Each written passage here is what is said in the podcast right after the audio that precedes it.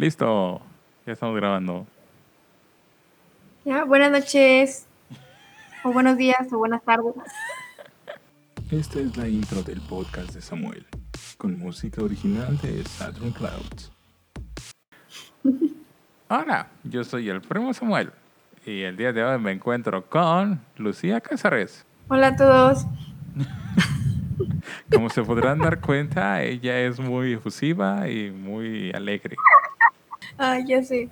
Sí tengo emoción de estar aquí, aunque no se note. Eh. Pero sí soy un poco... Se escucha un poco así como sin emoción. Lo siento. Y con esos, y con esos truenos que, que tienes de fondo, le dan todavía más, este, lo hacen todavía más tétrico. Se acomodan a la ocasión y todo. Exactamente. Entonces, Lucía, ¿por qué no empiezas contándonos un poco de ti? Un poco de mí. ¿Quién eres y a qué te dedicas? Ya sabes. Sí. Este... Bueno, mi nombre es Lucía. Lucía Café. Perdón. ok, continúa, Ya. continúa. Díganme qué carrera escogieron y por qué están aquí.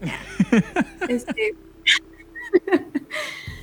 sí, yo estoy estudiando literatura y voy en el tercer año de la, de la carrera y me ha gustado escribir desde que era niña, pero creo que como más formalmente o con más este, disciplina tal vez lo empecé a hacer como a los 13, 14 años.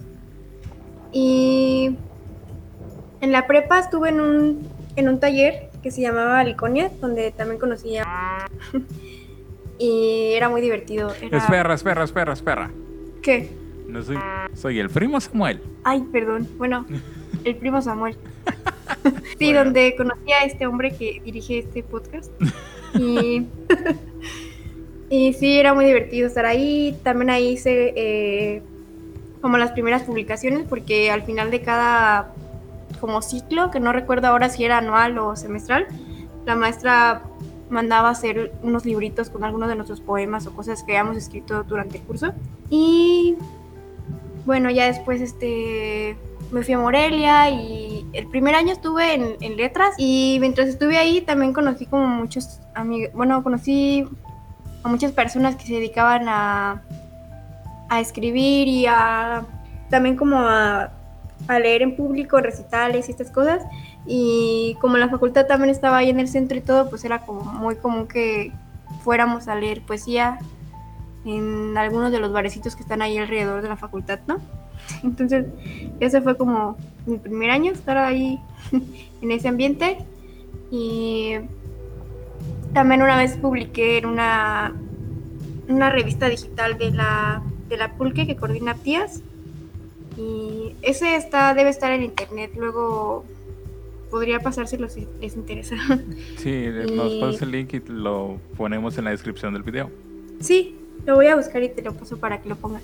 Y pues bueno, creo que he hecho también este, bueno, la- creo que la publicación como más personal que tengo, porque las otras han sido como antologías, eh, fue también de un concurso que, que gané, no sé si en el 2015 o 2016. Eh, fue un concurso estatal y la publicación del libro salió en conjunto con la otra chica que ganó la siguiente categoría, que es Viridiana. Ay, ahorita se me fue su apellido pero es muy conocida ahí en Morelia. Bueno, esa sí diría que es como la publicación más personal que he hecho, porque nada más estábamos nosotras dos. Y en el encuentro de poetas también no he participado en todos los años, creo que participé en el segundo y en este recién que acaba de pasar, que de hecho está próxima a la publicación del libro y también ahora este año tuve la oportunidad de participar como editora con un compañero, Mauricio Rojas, que, con el que también hicimos hace poco otro proyecto de edición se llama eh, Gato Encerrado. Y bueno, pues eso también me ha emocionado mucho porque creo que también la edición es muy, muy padre y también se aprende mucho de eso. Y ahorita también estoy editando otra, otra antología para el taller literario que coordina mi mamá. Y pues estoy emocionada con esos trabajillos y también me emociona mucho ver la antología impresa porque pues es la primera antología que como la que participo como editora y que se va a imprimir, ¿no? Entonces me emociona mucho verlo en papel. Ok, Y- eh, ¿el encuentro te refieres al encuentro de poetas del Copatizio? Sí, al encuentro de poetas del Cupatixio. ¿Si es de poetas o es de escritores? Bueno, el, el encuentro se llama eh, Poetas de, del Cupatixio. Y de hecho también va a haber este versión eh, digital. También ya luego les paso el link. Porque sí, el libro yo creo que está va a estar impreso como hasta la dentro de 15 días tal vez. Y va a estar, va a estar también para distribución gratuita por si para que estén pendientes también de las páginas. Porque seguramente va a haber algunas dinámicas por si quieren también leer el trabajo de, de los demás escritores y poetas de los que se recibió trabajo. Ok, para la gente que está un poco perdida, cuéntanos qué es el encuentro de poetas del Copatizio. Sí. Eh, bueno, es un, es un en- encuentro que, a lo que tengo entendido, nació como parte de, de un concurso que se hacía antes aquí en Uruapan, que eran los Juegos Florales. Y luego ya fue como evolucionando y terminó en esto, que es un encuentro, em, pues normalmente era local, ¿no? O sea, se recibían trabajos de las personas que escriben de aquí de Uruapan o de lugares cercanos como Morelia, por ejemplo. Y se hacía un evento en el que todos, eh, había varias mesas, a veces eran creo que un día o dos, y había varias mesas, entonces iban ahí a leer, ¿no? Y se imprimía también la antología de, con todos los trabajos de las personas que habían participado.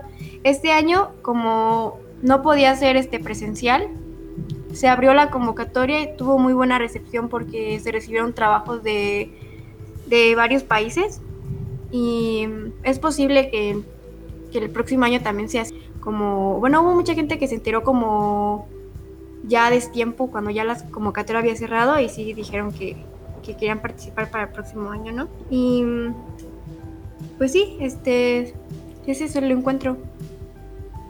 Ok, entonces está teniendo más repercusión, por así decirlo. Sí, sí, porque la convocatoria sí llegó a varias partes del mundo y los vide y ahora se hizo la, bueno, la participación se hizo por medio de videos. Cada quien mandó como su video con su participación y se subió a la página, entonces este pues yo pienso que el, simple hecho de que se compartieran los muros de, de esas personas ya le da mucha difusión al trabajo, ¿no?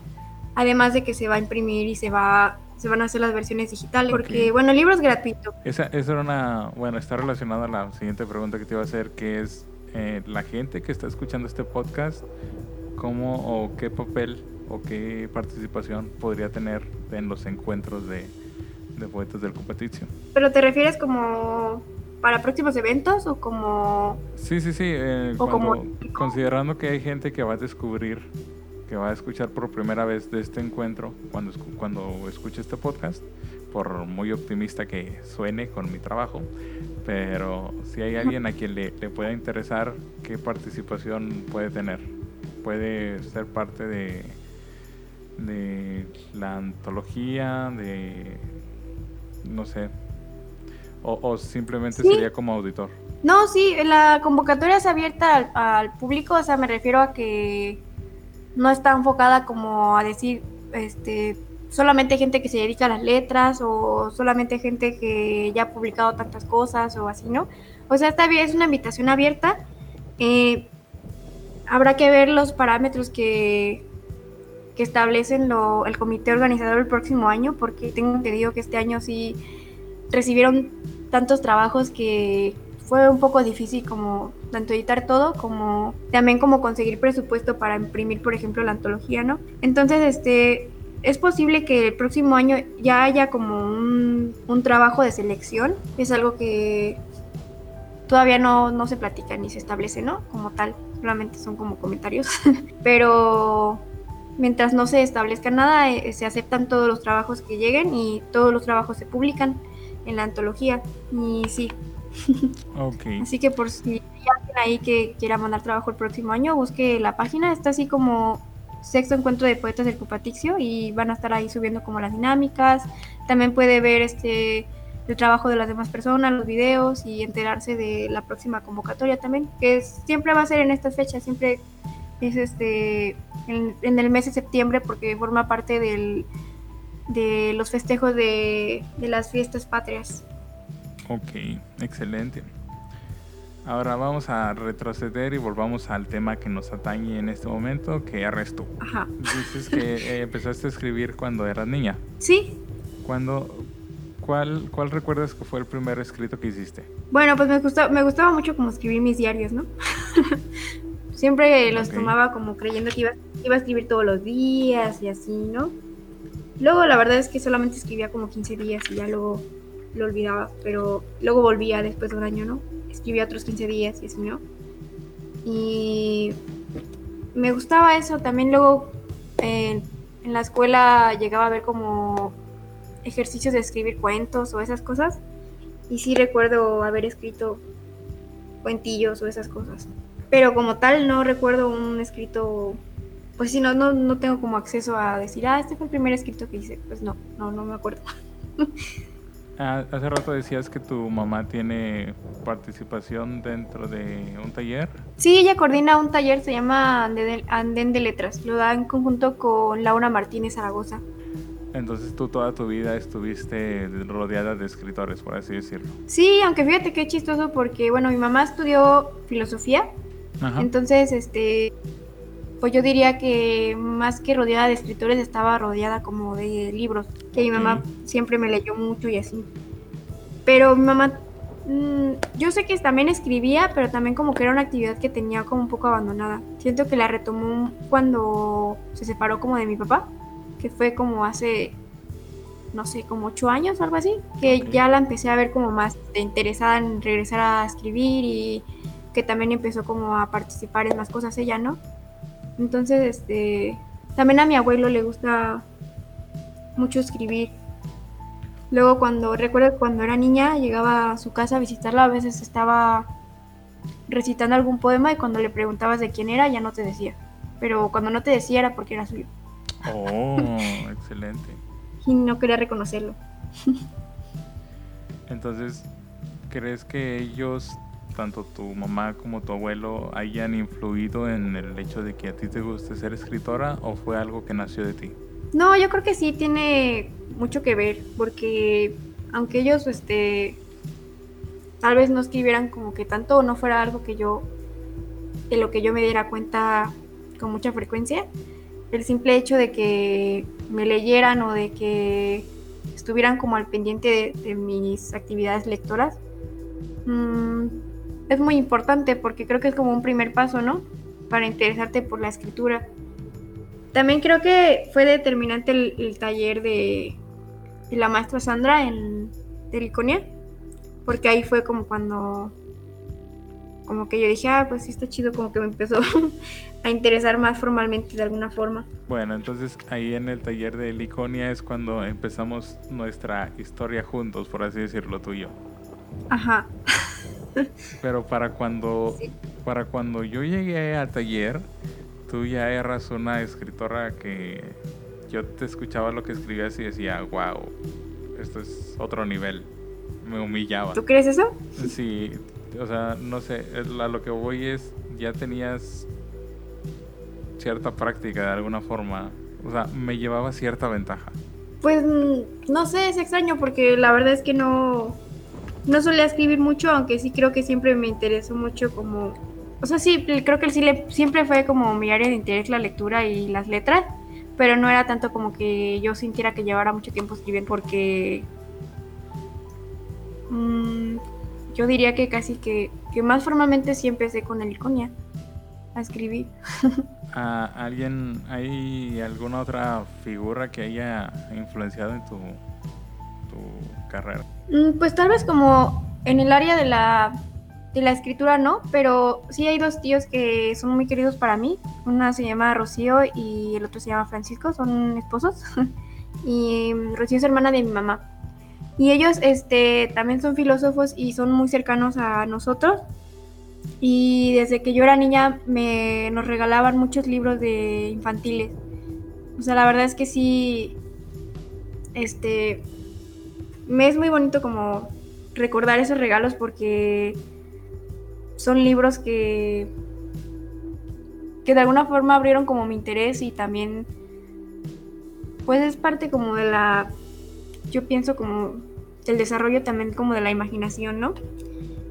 Y sí, son como figuras que, que, que tengo como muy presentes en mi vida y ahora también pues luego me ayudan con otras cosas, ¿no? De mi carrera o me dan su opinión sobre ciertos temas y sí, siento que son como otras figuras importantes también para mí. Te voy a hacer una pregunta y espero que me contestes con la mayor sinceridad. Ajá. Dime, Me estoy preparando. ok. Dime tres libros que hayan marcado tu vida y no me vayas a decir que la Biblia, por favor. Ah, pues es que es como un poco difícil escoger tres libros, pero eh, un libro que me, que me gustó mucho y que lo leí apenas el semestre pasado fue Los infortunios del, del joven Werther, que no sé si se pronuncia así, pero sí me, me gustó mucho porque siento que tenía como mucho, bueno, es de romanticismo, entonces este, había una parte como en la narración que tendía mucho como a describir la naturaleza y los sentimientos como con una profundidad muy que se me hacían como muy chida, pero también luego llegaba a otro punto donde estaba como en un dilema amoroso y era también muy emocionante, ¿no? Y ese, por una parte, ah, pues no sé, la verdad me cuesta trabajo ponerme de acuerdo conmigo misma. Creo que eso es Pero- algo que sufrimos mucho. tuviera que que me, que me gusta mucho en este momento, eh, son los poemas este, religiosos, que es un poco extraño porque considero que yo soy, que no soy yo como que tan religiosa en mi vida cotidiana, pero realmente como leer esos, esos poemas escritos como a una divinidad me llenan mucho y me, me llenan como de como de asombro siempre que los leo, ¿no? y es incluso como algo que a veces trato de buscar en lo que escribo, aunque yo sé que esos poemas que he leído están como en otro nivel, ¿no? Pero me gustan mucho también. De hecho, creo que si el auditor leyera alguno de tus poemas de tu faceta erótica, pensaría que eres la encarnación del mal. La encarnación del mal. A ver, ¿por qué te inclinas más? ¿Por el romanticismo o por el existencialismo o por algún otro ismo? ¿Por cuál? Mm, yo creo que por el romanticismo, ¿Por qué? porque creo que la nostalgia que se siente mu- muchas veces en los textos por, por el pasado es algo que, que me inquieta mucho, ¿no? Porque además siento que a veces coincide un poco con las emociones de con las que suelo convivir mucho, que también ya eso es como más personal, ¿no? Porque al menos a mí siento que esas esa nostalgia por el pasado siempre me toca de alguna manera y también como el aspirar a no sé, como algo divino en cuanto a sentimientos, pero también como a eso divino que no puedes alcanzar. eh, también este es un sufrimiento que me agrada. Un sufrimiento que te agrada. Sí, A ver, tenemos esta cuestión de que el romanticismo, ¿tú consideras que el romanticismo para que sea realmente romántico tiene que terminar en tragedia? mm, pues no sé si, si tenga que ser una regla como tal, pero al mismo tiempo creo que nace de, No, pero a tu gusto, a tu de- gusto, lo preguntas a tu gusto. oh, o sea, mi gusto. Sí. Ah, mm, o sea, como que disfrutaría yo más que termine en tragedia o no termine en Ajá, tragedia. ¿Cómo te gusta a ti el romanticismo? ¿Que sea trágico o que tenga un final feliz? Pues ese de los infortunios del joven Werther sí termina muy trágicamente y me encantó. Entonces sí, yo creo que sí diría que, que la tragedia deja más de que hablar, al menos para mí no.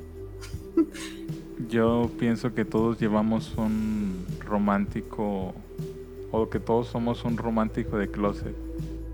Yo creo que sí, solamente que a veces nos reprimimos o decimos como no, esto es demasiado. Ah, sí, Pero sí. a- al ser humano le gusta sufrir. ¿Estás de acuerdo con eso? Pues es un poco masoquista, pero yo creo que sí. Siento que hay cierto placer en eso también. En la tristeza. Pero también ahí influye mucho como, bueno, si estás hablando como de la literatura, bueno, al menos de la literatura, porque no, no podría hablar de otras artes, pero también si estás hablando de la literatura, siento que llega un punto en el que la tristeza no, no es tan simple tampoco, ¿no?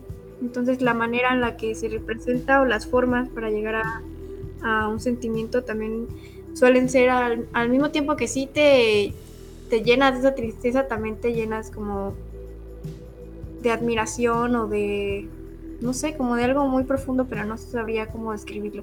Como si pudieras entender, pero en ese, en ese entender esa tristeza también hay como mucho placer, ¿no? Porque no es, no es tan, o sea, digo, no es tan fácil como descubrirla y también llega a ser como un poco reveladora en ciertos aspectos. ¿A qué te refieres con reveladora? Mm, bueno, por ejemplo, pienso en algunos poemas que, que se me han hecho como difíciles de entender y cuando por fin los puedes entender y puedes acceder como a lo que te quería decir el autor, por ejemplo, te, te llena mucho poder entenderlo simplemente, ¿no? Pero cuando lo que entiendes es algo triste, pues de alguna forma sí te, te llega también ese sentimiento, ¿no? Pero viene de la mano con esta otra, este triunfo, ¿no? De alguna manera. Una vez en una entrevista que vi hace un tiempo, estaban entrevistando a un guionista de series de televisión, no recuerdo el nombre porque fue hace un tiempo, que bueno, yo considero que los guionistas también son escritores, ¿no? No cualquier... Se necesita cierto talento, cierto conocimiento para hacer guiones.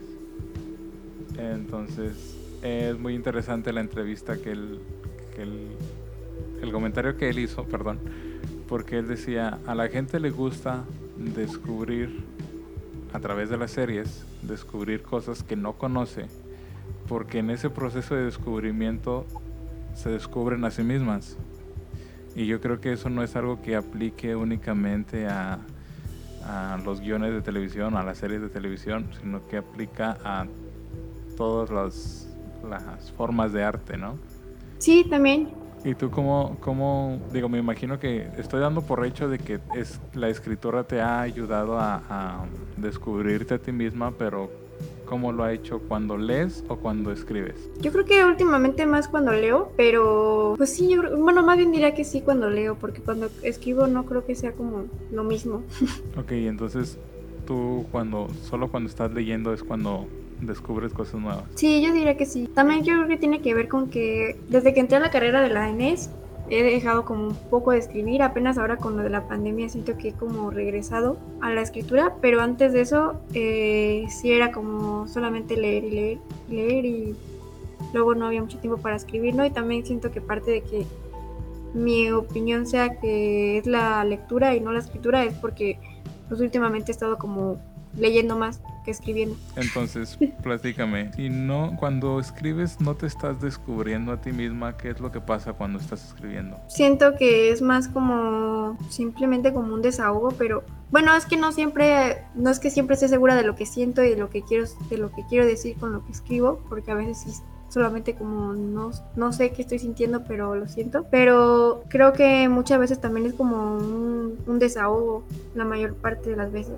de algo que sí conozco y que quiero como expresar y que más bien es como intentar buscar algo que, que, sienta que sí que sí está lleno de ese sentimiento. ¿Qué prefieres escribir? ¿Cuentos o narraciones o poemas? Me gusta mucho escribir cuentos. Siento que que es algo que lo disfruto más porque lo hago con, con cualquier esta, estado de ánimo. O sea, es como, puedo estar feliz y puedo escribir un cuento y eso me hace más feliz. pero con la poesía siento que también va a sonar muy masoquista, ya lo sé, pero siento que solamente me sale cuando sí estoy pasando como por un mal momento. Entonces, este, pues no sé, yo diría que me gusta más escribir cuento, pero también disfruto mucho cuando escribo poesía aunque pues está de por medio que cuando escribo poesía la mayoría de las veces no me siento muy bien, ¿no? Tú así ya en un nivel personal, ¿tú te consideras a ti misma escritora? No sé, la verdad es que luego me da como trabajo decirlo. Siento que, mm, o sea, es que luego pienso en que, pues no sé, tal vez simplemente es como que no sé si reconocerme así o no. Como que siento extraño el nombramiento, pero al mismo tiempo a veces creo que, pues en cierto modo sí sí escribo y sí, sí lo hago con cierta constancia, aunque por momentos me aleje, ¿no? De eso, pero pues sí, quizás.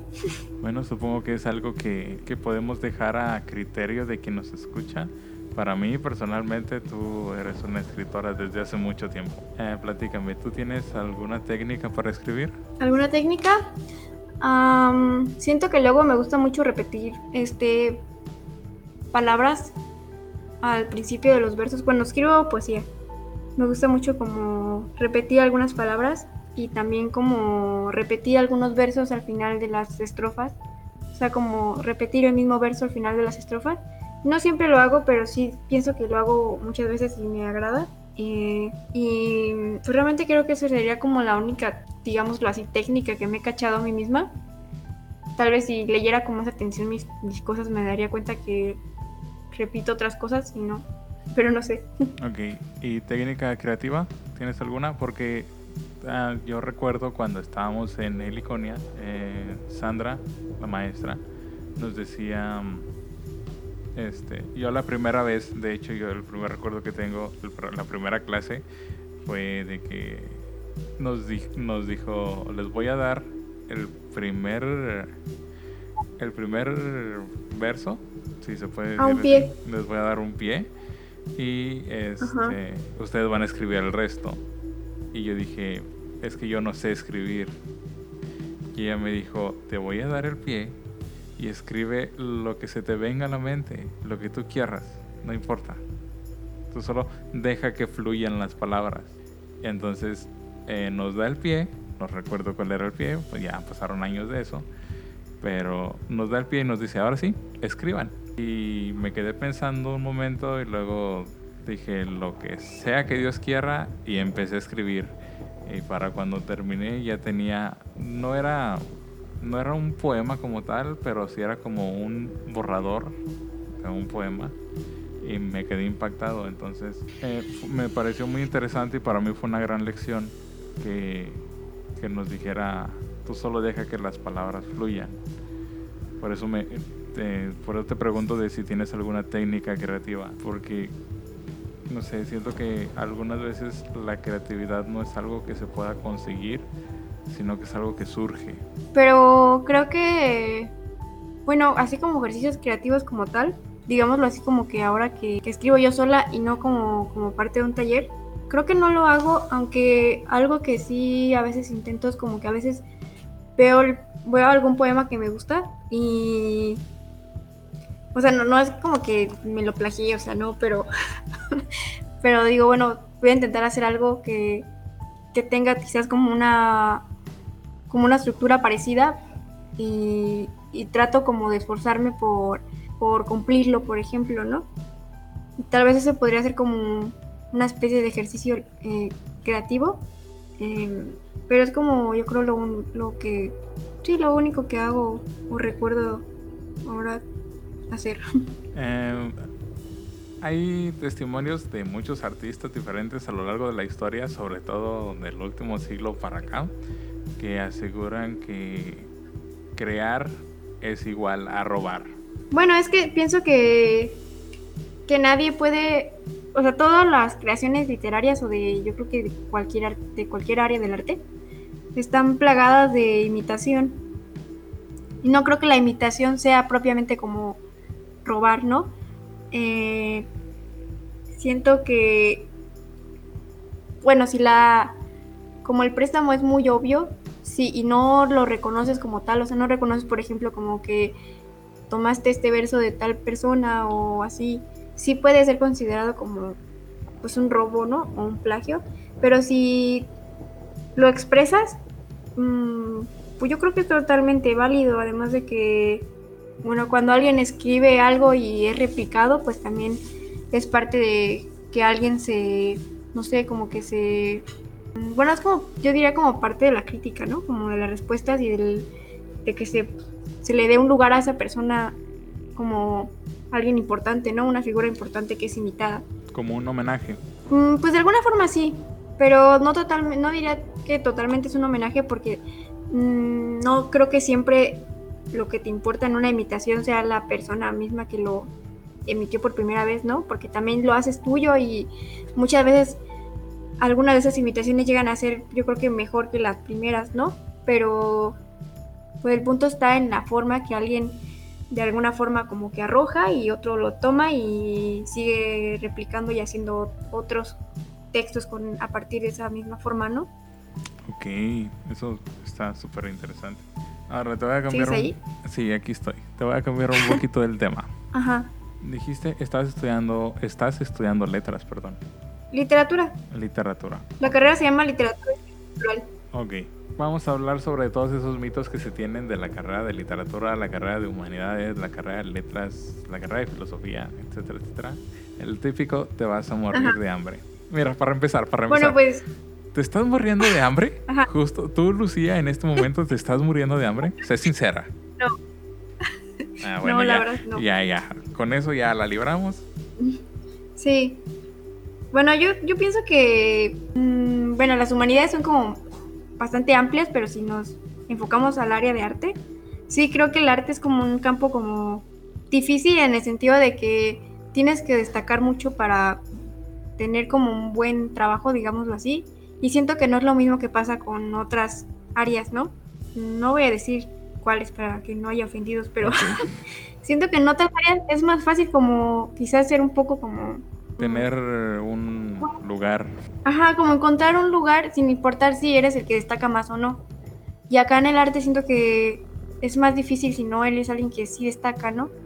Entonces, este, Sí, creo que es más difícil por eso. También es difícil porque siento que en el arte luego hay mucho como esto de que piensan que no es trabajo o piensan que no hacemos nada más que leer libros y que es muy fácil y pues, sí somos bien huevones y así, ¿no?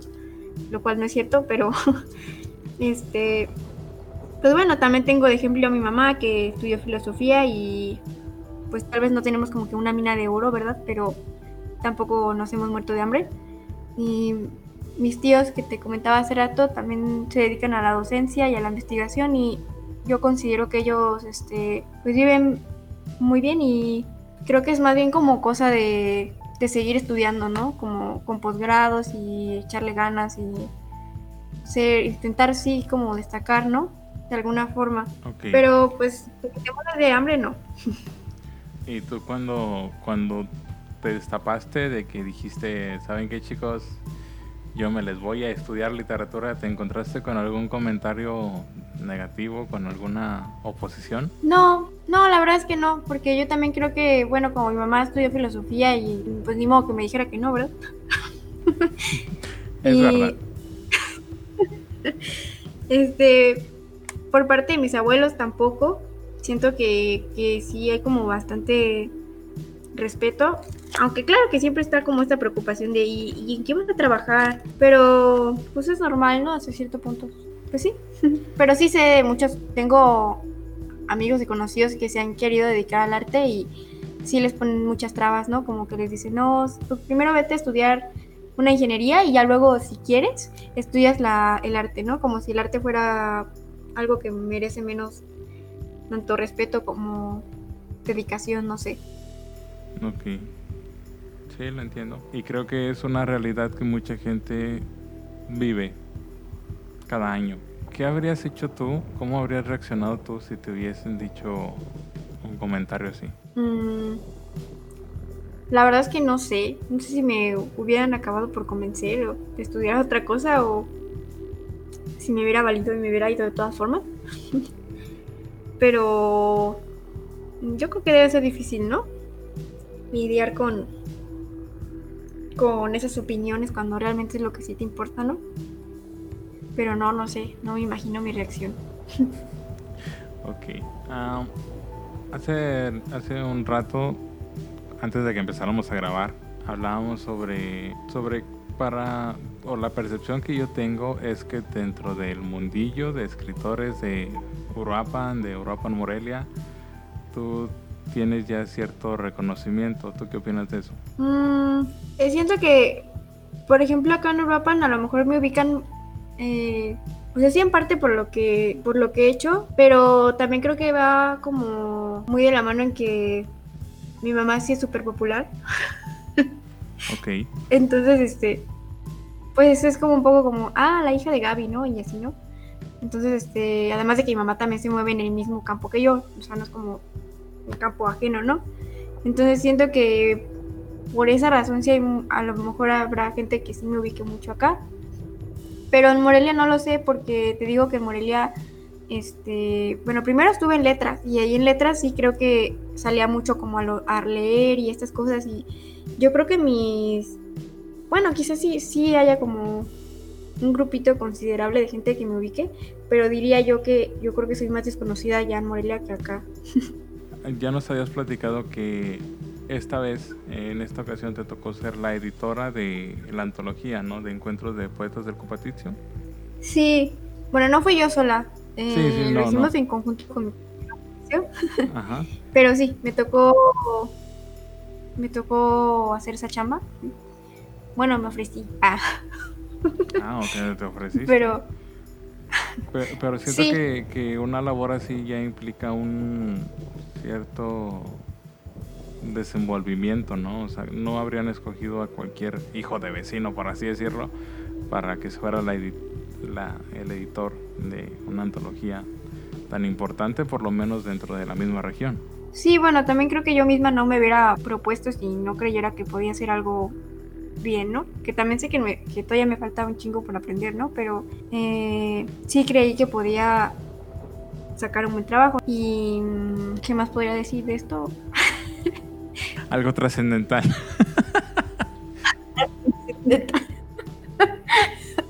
este, no sé, ¿qué más este te cuento de esto, de esta labor de edición? Pues por el momento, eso es como de las primeras cosas que yo considero que agarro, ¿no? De trabajo en relación a este a esta área y con mi carrera. Y sí es como un, un mundillo que quiero seguir como explorando por un tiempo y aprendiendo. Eh, también creo que bueno yo creo que en esto de la edición sí es como una rama en la que sí puede haber mucho trabajo como estudiante de letras y es también como parte de mi interés aunque la verdad también me lo disfruto mucho no es como propiamente por el trabajo no y mm, hasta el momento creo que sí, ha sido como lo único que yo diría que hago. Ahora, además de ser... A ver, espérame, déjame la, déjame la planteo bien porque se me está yendo las cabras. sí. Ya, ahí te va. Ya, ya vimos que el, el hecho de... que es algo muy conocido que el hecho de estudiar una carrera mm, así sobre humanidades, sobre arte, etcétera, etcétera, pues te pone en una posición en la que puedes estar en un entorno, por así decirlo, hostil, ligeramente hostil, ¿no? Muchos ataques, muchos prejuicios, mucho cosas de ese tipo. ¿Ok? Sí, como una lucha de egos, de alguna forma, ¿no? Ajá. De egos y de... Hay conflictos de intereses también, política, toda esa, toda esa mierda. Ajá. Entonces hay otro factor. A lo mejor no debería decir que es un factor que te expone, pero si hablamos de una realidad, es que es lo que es. Y ese factor es que eres mujer. Entonces, a lo que voy, a lo que quiero que me platiques es si tienes, si has tenido alguna mala experiencia con todo este tema de discriminación, de misoginia, de machismo, etcétera, etcétera. Mm, pues fíjate que yo creo que no, o sea, en el sentido de que sí siento que hay como mucho esta lucha de egos dentro de las, así, de las academias o de músculos, eh, por llamarlo así, literarios. No quiero hablar como tan generalizadamente porque no diría yo que, por ejemplo, todas las personas que me rodean están constantemente como en esta lucha de egos ni nada de eso, ¿no?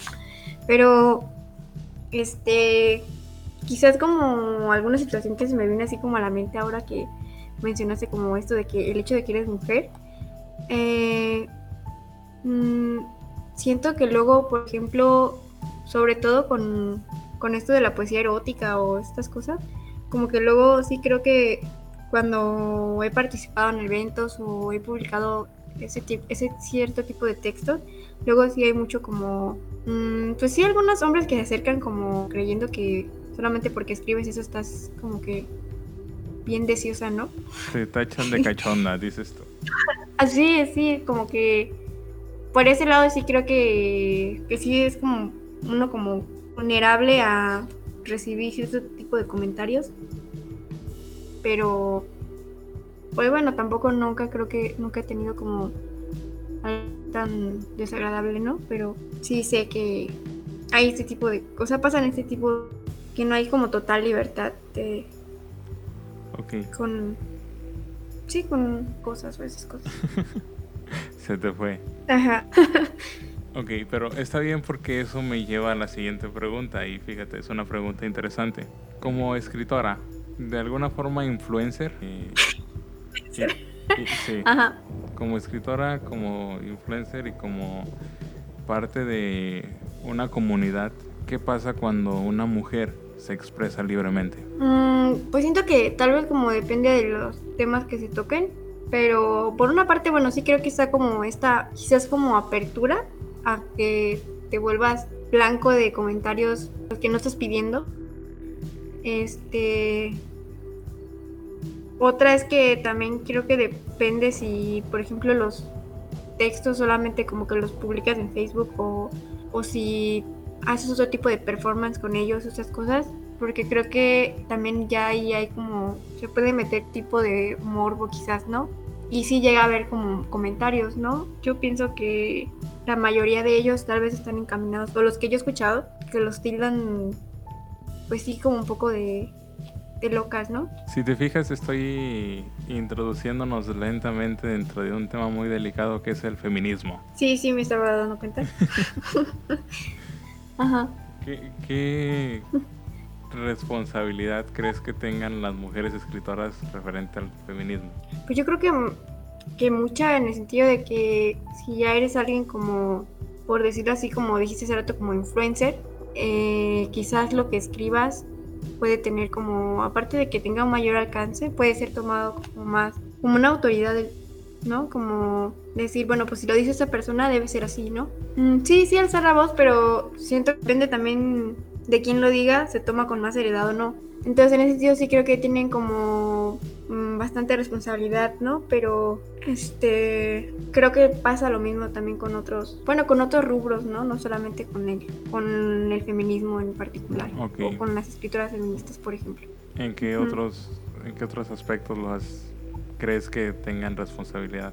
Los escritores o Los escritores y las escritoras. en general, pues quizás este también en las críticas que emiten, porque pues puede influir mucho en que leas, por ejemplo, una obra o no lo hagas, ¿no?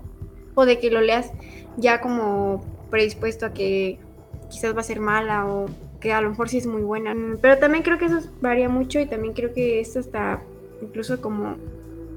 Yo considero que el hecho de que comenten una obra, aunque la comenten como diciendo que es una muy mala obra, es ya como un halago a la misma obra porque eso está haciendo que pues se cree polémica en torno a esa obra ¿no? y más gente la lea. ¿Cómo? Les da publicidad negativa, pero a fin de cuentas publicidad. Sí, ajá, exacto, publicidad. Y pues yo creo que sí, en ese aspecto sí tienen también como responsabilidad los escritores. O también en, incluso como en las formas, cuando algunos de los escritores que dan como talleres o esas cosas, eh, también creo que tienen mucha responsabilidad cuando tachan una cosa como de mala y otra cosa te dicen, no, eso sí está muy bien, está muy chido. Pues sí, uno se cuestiona si tendrán razón o no. o por qué despreciar una forma y otra la halagan, ¿no? Ok. Se tiene también eh, dentro de los muchos estereotipos que tienen los escritores, se tiene el de que son muy, a veces, no estoy generalizando, tampoco digo que sea verdad, pero sí he llegado a escuchar o a percibir este concepto que se tiene de los escritores de que son egocéntricos, que son pedantes, etcétera, etcétera. ¿Tú qué opinas? Yo creo que sí. Este. Esa respuesta no me la esperaba. ¿Pensabas que te iba a decir que no? Sí, pensé que me ibas a dar alguna... No necesariamente que no, pero sí pensé que ibas a salir en defensa de los escritores, pero no, vamos a echarlos a la leña. Y yo, no, no los voy a defender. Que se Este, mueran. no, ¿eh? yo creo que sí. o sea, sí, yo creo que este, no solamente el, pues, no sé, como los escritores. Yo creo que pasa como con muchos artistas de que se les sube demasiado la fama y, y ya después no se pueden bajar de allí, ¿no? Y sí creo que se hacen un ego muy grande y eso se ve yo creo incluso hasta en la manera en la que proyectan todas sus, cosas como muy individualistas, o sea que no hay mucha comunidad con los artistas porque no saben trabajar en comunidad, siempre quieren ser ellos como los centros el centro de atención, ¿no? Los protagonistas. Y, ajá. Y sí creo que hay de todo, ¿no? Yo he conocido personas que, que son muy buenas y, y sí, siempre están como, o sea, como que no se la acaban de creer, ¿no? No digo que siempre, pero yo sí he notado que la gente que se da como mayor, este, o tiene un ego más grande, a veces no es como, no son, no suelen ser los mejores. Y que digo que hay excepciones, ¿no? Porque hay gente muy que pues hasta los perdonas, ¿no? Ah. Ok. pero hay otros que no. sí. Fíjate. Pero sí, yo creo que sí hay mucho ego. Y eso es, es precisamente lo que te quería preguntar, que si consideras que el ego de un escritor está justificado. Sí, bueno, te digo que algunas veces sí. O sea, yo a veces sí digo, no, pues sí, hay gente súper, que pues, sí, sí, sí, es bien mamoncita y esto, pero al mismo tiempo dices, pero sí es bien chingona, ¿no? Y bueno, eso que dije hace rato de que se las perdonan, bueno, lo dije un poco de broma, porque creo que igual aunque fueran muchas, como fuera, no se justifica, ¿no? Pero al mismo tiempo creo que como un poco más, pues es un poco como más realista, ¿no? Porque hay mucha gente que sí se infla mucho su ego y al final ni siquiera pues... Tú ya estás formando tu carrera como escritora con las participaciones que has tenido, a pesar de que eh, podrían ser pocas, pero estás en una excelente edad para empezar como has empezado. Lo que te quiero preguntar es, para ti como escritora, ¿qué es más importante, la pasión o el prestigio? Pues yo creo que la pasión, pienso que va antes que el prestigio. o sea, porque tú... por lo que haces, pues no puedes tampoco como aspirar a tener reconocimiento por nadie, ¿no? Ok, entonces tú prefieres darte gusto a ti antes que darle gusto a otras personas. O sea, tú te refieres como a esa clase de escritores que hacen cosas por encargo, solamente como por, sí, por vender o, que abordan, sí, que son más comerciales, que abordan temas más polémicos, que, que Sí, que usan la atención no tanto lo comercial, sino que siempre están buscando crear polémica y tener un nombre y hablar de temas que, sean políticamente correctos incluso. Y este terminan, a mi parecer, terminan traicionándose a sí mismos, ¿no? Sí, bueno, porque ahí su objetivo es vender, no tanto como responder a sus propios intereses, ¿no? Pero yo creo que es más valioso eh, escribir o crear desde lo que sientes y no desde lo que las demás personas esperan, porque creo que es más sincero y también la sinceridad se nota en los escritos, es algo que, o sea, que, que buscas también como lector, o sea, buscas un texto que sea sincero, no buscas este simplemente alguien que, que está tratando de venderte algo, ¿no? Siento que también le da calidad al, a la obra. Vaya, no es igual el, mundo de un, o la vida de un escritor, o más bien, no es el mismo papel el que tenía un escritor en el siglo pasado que el que tiene ahora. Y creo que es más que nada por la evolución que ha tenido el mundo y la evolución que ha tenido el mundo lo que la ha ido en las últimas décadas lo que ha ido guiando a la sociedad y el mundo es el desarrollo de la tecnología, ¿no? Entonces, sí.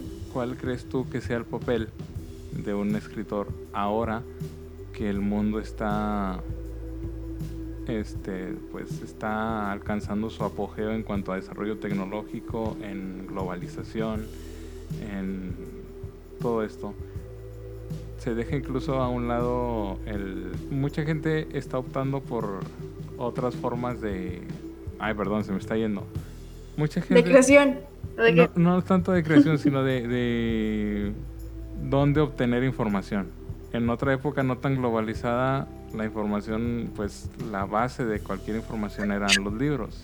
Pero ahora con, con tanta tecnología multimedia y todo eso, creo que existen videos, existen este, programas, existen muchas otras cosas que lo que quiero que me respondas es si crees que toda esa tecnología hace a un lado a la escritura y al escritor. No, yo creo que más bien este relabora de alguna forma el concepto de literatura porque porque bueno, también llega a ser como una herramienta para crear, ¿no? De hecho, este, hay una, bueno, hay una, historia que no sé si conozcas que se llama las, es un, hilo de Twitter que se llama Las vacaciones de Manuel Bartual. ¿No lo conoces? No, no, la conozco. Eh, bueno, es una, una historia que se construyó mm, a lo largo de una semana. Y está muy, muy chida la historia porque, bueno, no lo voy a contar al final, pero comienza diciendo que se encuentra alguien en su habitación, o sea, que se va de vacaciones, se encuentra alguien en su habitación y pues está como muy sacado de onda, ¿no? Y luego se, se encuentra esa misma persona y se da cuenta que le robó una de sus playeras y se lo sigue encontrando en un montón de partes, ¿no? Y ya está como muy paniqueado, pero luego se da cuenta que es igual a él. Entonces eso ya lo hace ah, como más misterioso y, y al final este, el desenlace es muy, muy padre, pero también otra cosa es que fue como sintonizada por, por un montón de personas, no sé si como de 5.000 personas que estaban ahí eh, atentas a cuál era la siguiente, la siguiente publicación y eso, ¿no? Entonces pienso que así como esas hay otras historias que también, por ejemplo, usan, no sé, como capturas de WhatsApp o historias de Instagram o, no sé, incluso creo que hasta TikTok y cosas así, ¿no? Entonces, este, me parece que, que, es, una, que es una nueva forma de crear y que además, este, juega mucho con la, con la participación de las personas y del público porque las personas también están comentando y también replican eh, eso mismo que, que están leyendo o viendo y abonan como la historia. En esta de las vacaciones de Manuel Bartual incluso hay una parte en la que les pide a las personas que están como sintonizando la historia que le ayuden a descifrar una historia que le dejan como o sea, le dejan las palabras todas desordenadas y les pide que le ayuden a ordenarlas y cosas así, ¿no? Muy interactiva. Y, y yo creo que, que sí, que la literatura está como, como transformándose también con esas nuevas herramientas de las redes sociales y del internet. Vamos a ver, siempre me gusta hacer este tipo de preguntas con todos los que vienen aquí. Bueno, excepto con el señor Grey, pero ese es otro cuento. Este, pero a los invitados a los que entrevisto, que por cierto, curiosamente, siempre han sido mujeres hasta la fecha. No es nada, no es que lo haya planeado así o que solo me gusta entrevistar mujeres, pero es algo que se ha ido dando así, que todas las invitadas al podcast de Samuel han sido mujeres. Y bueno, las preguntas que me gusta hacerles son sobre sus percepciones espirituales. ¿Percepciones espirituales? Sí, o, más bien sus concepciones espirituales. Eh, yo creo que una el hecho de crear te conecta mucho con, contigo mismo, con partes de ti que te ayudan a conectar con partes de ti que usualmente no, no estamos muy conectados. Y para mí esa es la definición de espiritualidad conectar con lo que hay dentro de nosotros. Entonces te quiero preguntar, eh, ¿la escritura te ha ayudado a desarrollar tu espiritualidad o es algo que no tiene nada que ver? Mm, no, yo bueno, no sé, pero creo que algo que ya, ves que hace rato te decía que que, me, que últimamente me había estado gustando como mucho leer poesía como religiosa que no es propiamente religiosa, le llaman más bien como poesía mística. Ok. Que sí está como empapada toda la religión, de alguna forma, ¿no? Em, pero yo creo que en esos poemas, por ejemplo, que tengo que me, que me gustan mucho, siento que sí me acercan como a esa espiritualidad mía, porque aunque yo te diga, eh, yo por ejemplo no practico como una religión como tal, ¿no? Ya desde hace algunos años, pero Mm, yo sí creo que, que, hay algo, que no sé si llamarle Dios o llamarle qué, pero sí siento una energía, pues sí, más grande que nosotros, ¿no? sé Y esta, esta poesía que habla sobre eso y que lo se ve como desde tanto, no sé, como, la, como aspirar a la unión con Dios, pero que también se ve como si fuera un conocimiento también, como aspirar al conocimiento. Eh, es algo que me, que sí me llena mucho y que me hace como despertar ese, esa aspiración. Aspirar al conocimiento y aspirar a Dios. Eso está muy interesante. sí. ¿Crees que, ¿Crees que estén ligados Dios y el conocimiento? Mm, Yo creo que sí, porque no deja de ser como una unidad, al menos desde ese, desde esa perspectivas en las que se abordan ese tipo de poemas. Pues, ¿qué crees? Que Estamos llegando al final del programa. se fue muy rápido el tiempo. ya sé. Pero antes de irnos, tenemos algo, una dinámica especial, que es que Lucía Cázares no se podía ir de este programa sin compartirnos unos de sus, algunos de sus escritos. Sí, Sí. pero me estoy. Ya se puso nerviosa, ya valió madre. No, no, no, ya. Sí, ya. Ya lo encontré. Entonces, nuestra- ¿Ya empiezo? Nuestra querida Lucía nos va a compartir. ¿Cuántos poemas elegiste para compartirnos? ¿O cuántos escritos? Mm, Escogí un texto en prosa Ok. que es chiquito. Y es como. Sí, chiquito. Y un, otro poema. Eh, si quieres platicarnos antes o después de leerlo, como tú gustes, el escenario es tuyo. Bueno, este, este primer texto que les voy a leer es el texto en prosa y se llama La Nada. Se llama así porque recurro a esa palabra muchas veces. y lo escribí yo creo hace como un poco más de un año, yo creo. Dice así. Quisiera escribirte una carta de nada o por nada, e ir esbozando con cuentagotas de palabras la nada más llena jamás dicha. Me conformo con dibujar la nada con la punta de mi dedo índice en tu espalda mientras intento encontrarle un rumbo menos funesto. Sin embargo, hace mucho que la nada vive en ti y en mí y a veces hasta creo que se ha vuelto un triángulo amoroso. La nada, tú, yo. Cada día la nada se nos va metiendo un poco más en la piel y en las palabras, que a ciertas horas se vuelven su espejo. Temo que algún día estaremos tan envenenados de la nada y sus naderías que tendremos el castigo de hacer polvo de nada todo lo que toquemos. Así la primera en desaparecer será la estufa. La tocaremos por el hombro o por hambre y se habrá ido para siempre. Proseguiremos así con todos los objetos de la casa. El refri. De él no quedará más que una mancha en la pared. Luego la mesa, el espejo, el espejo no, el garrafón de agua, el anacal de despensa caduca, qué alivio, la cajetilla de cigarros a medio acabar, qué desgracia, el microondas, la televisión. Entonces ante el, vacío recurriremos a lo único que nos quedará, el cuarto de arriba, la cama, la no ventana, el amor nunca tenido.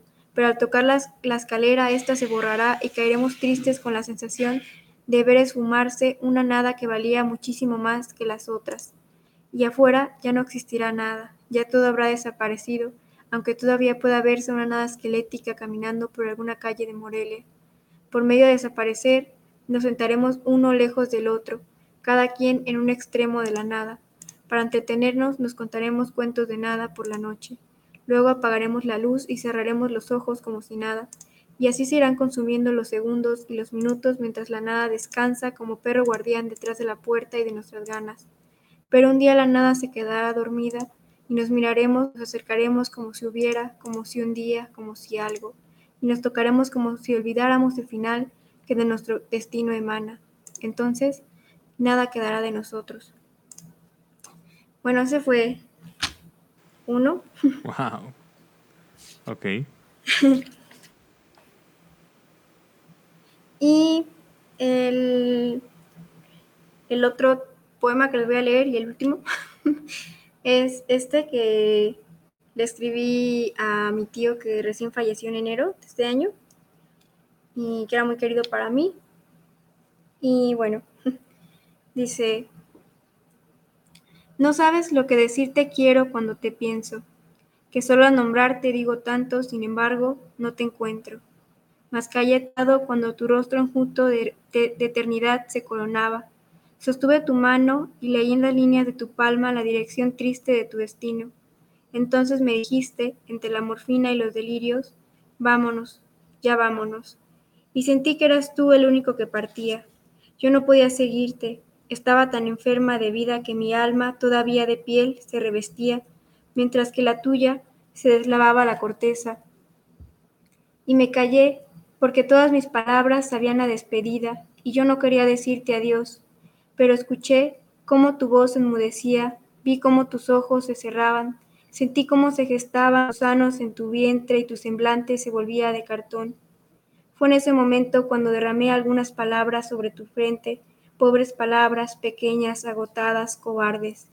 que ya el vasto cielo pintaba quietud en las tinieblas que te aquejaban, ya la muerte discurría entre los sollozos y asentía sobre tu cama, y en tu oído corrían las nimiedades de mi boca, sin alcanzar a contarte que fui la niña más feliz con tu alegría amarilla que crecía en las calles de mi infancia, que me gustaba que no me llamaras por mi nombre y que me dolía saber que nadie nunca volvería a pronunciar ese nombre inventado por ti e escrito en mi niñez y mi corazón, que tenía mucho miedo de que cruzaras el mar para tu amada Cuba y no volvieras nunca. Sin embargo, ahora habrías de navegar un mar infinito y sin retorno. Y bueno, wow. ese fue. Los dos preciosísimos.